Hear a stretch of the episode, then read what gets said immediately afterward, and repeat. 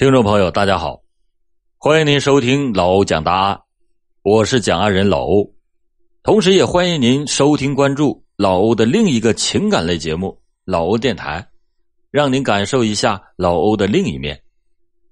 再次的感谢大家一直以来对老欧不离不弃的支持和默默的守护，老欧呢也会一如既往的播讲更多的刑侦纪实故事，来回报听众朋友们的厚爱。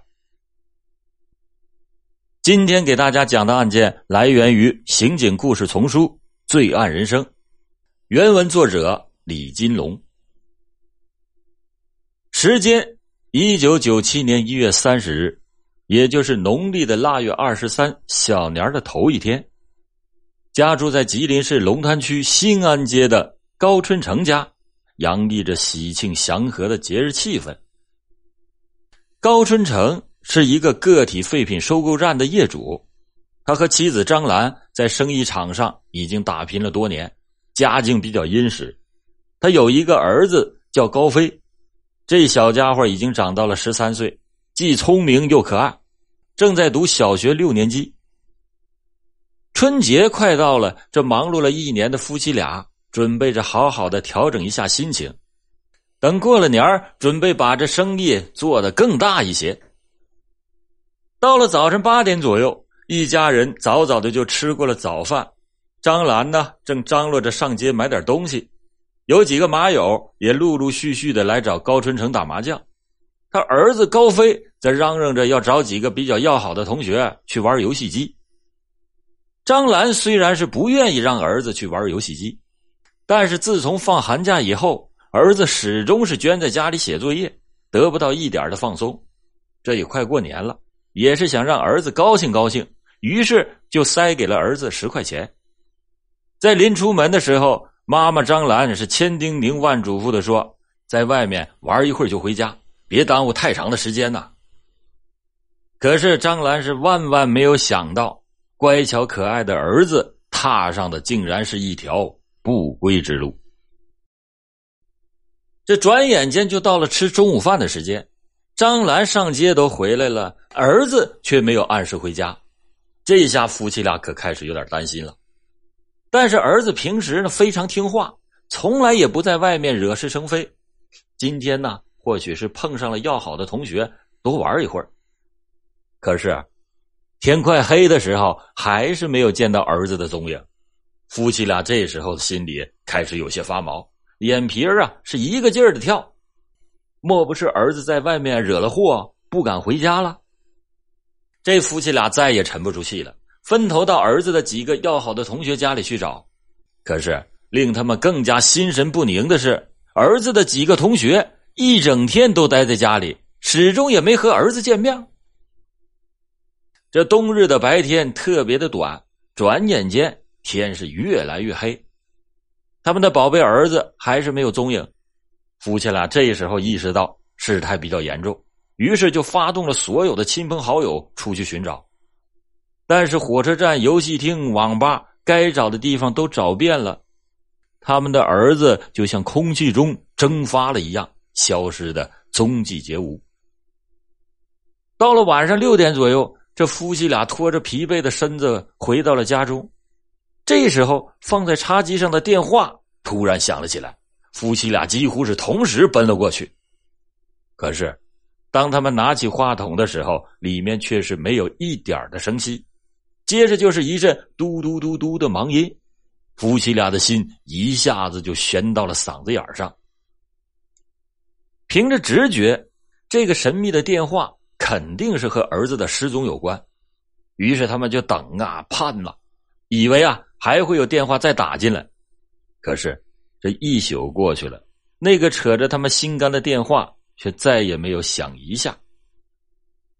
就在儿子神秘失踪的第二天清晨，他们邻居刘军来到高春成家办事走到了高春成家院里的时候，却意外的捡到了一张纸条。这张纸条上的几行歪歪扭扭的字迹，再次让高春成夫妇俩的心悬了起来。纸条上面写着：“高春成。”你的儿子在我们手里，限你在两天之内拿出五万元赎你的儿子，不许报案，不许耍花招，否则……这看过纸条，高春成夫妇俩是又喜又忧啊。喜的是儿子终于有了下落，忧的是儿子被人绑架了，现在不知道是死还是活。尤其是这接近年关，到哪儿去筹那五万块钱呢？一夜没合眼的夫妻俩，就怀着惴惴不安的心情，来到了吉林市公安局龙潭分局兴安派出所来报案。一个不谙世事的孩子遭人绑架，这引起了警方的高度重视，民警们立即的行动起来。但是几天过去了，绑匪却再没有联系。救子心切的高春成夫妻俩又在吉林市的广播电视、报纸等各大新闻媒体不间断的播发寻人启事，但是小高飞始终是音信皆无。这张纸条是能够找回儿子的唯一线索了。即使是砸锅卖铁，他们也要赎回自己心爱的儿子。夫妻俩紧急的发动所有的亲朋好友。就在万家灯火的除夕夜，终于筹够了五万块钱。夫妻俩焦急万分的等待着写信人和他们联系，满以为啊，舍弃了这五万块钱就能换回一个全家团圆的新春佳节。可他们却始终也没有盼来写信人的任何消息，更没有儿子的一丝音信。夫妻俩此时的心简直要碎了。爱子的失踪。搅碎了一对善良的夫妻关于美好生活的一切梦想。从此，高春成夫妻俩就变卖了家产，踏上了茫茫的寻子之路。他们始终深信儿子不会死，或者是迷失了方向，或者是被坏人拐卖到一个陌生的城市了。于是，为了寻找儿子，他们的足迹遍布了长春、哈尔滨、沈阳、大连、北京、四川，以至海南等全国十多个省市，在全国各地的多家媒体上也刊登了儿子的照片，又印发了数万张传单，走到哪儿就发到哪儿。在寻找爱子的岁月里，高春成夫妇的神经已经变得格外的脆弱。只要是听说哪里有与孩子和他们儿子相像，他们就会立即的前往。一九九八年的夏天，高春成听人说，山西太原一个收容遣送站里有个男孩和他儿子非常的像，于是就在当天晚上揣上了家里仅有的五百块钱就上路了。在赶往太原寻子的路上，为了省钱，高春成住在最便宜的旅店，吃最差的饭菜。每天天还不亮就起床，很晚才能入睡。可是，他又怎么能睡得着呢？常常是刚一闭上眼睛，就能梦见儿子遭遇不测，睡梦中惊悸万分，醒来时经常是冷汗淋漓。到了太原以后，由于水土不服，再加之过度的劳累，就患上了肠炎，这连拉带吐的整整四天。他出来的时候还是体壮如牛的硬汉。这转眼之间，瘦的就是皮包骨，浑身软的就像一堆烂泥一样。他也舍不得坐汽车，更舍不得买水喝，用省下的钱给妻子打了电话，询问有没有儿子的消息。就即便是这样，出门时候带的五百块钱还是很快的就花光了。高春成是费尽了周折，终于找到了那家收容遣送站。但是那个孩子早已经被他的亲生父母给认走了。儿子没找到，高春成是徒劳而返。可是他的衣兜翻了个掉底儿，也只翻到了六块四毛钱，别说是买车票，就是连一顿便宜的饭也吃不起了。高春成用仅有的钱买了一张站台票，混上了北上的列车。为了躲避检票，他就睡在了座位的底下。当时正值盛夏，车厢里是又闷又热，高春成在座位底下憋的是透不过气来。经过连日的奔波，高春成终于回到了家中。当他突然间出现在妻子面前的时候，妻子已经认不出来他了。此时此刻，高春成累得连和妻子说话的力气都没有了。就这样，一晃五年过去了。为了找儿子，高春成夫妇。不仅花光了家中十几万元的积蓄，而且是负债累累。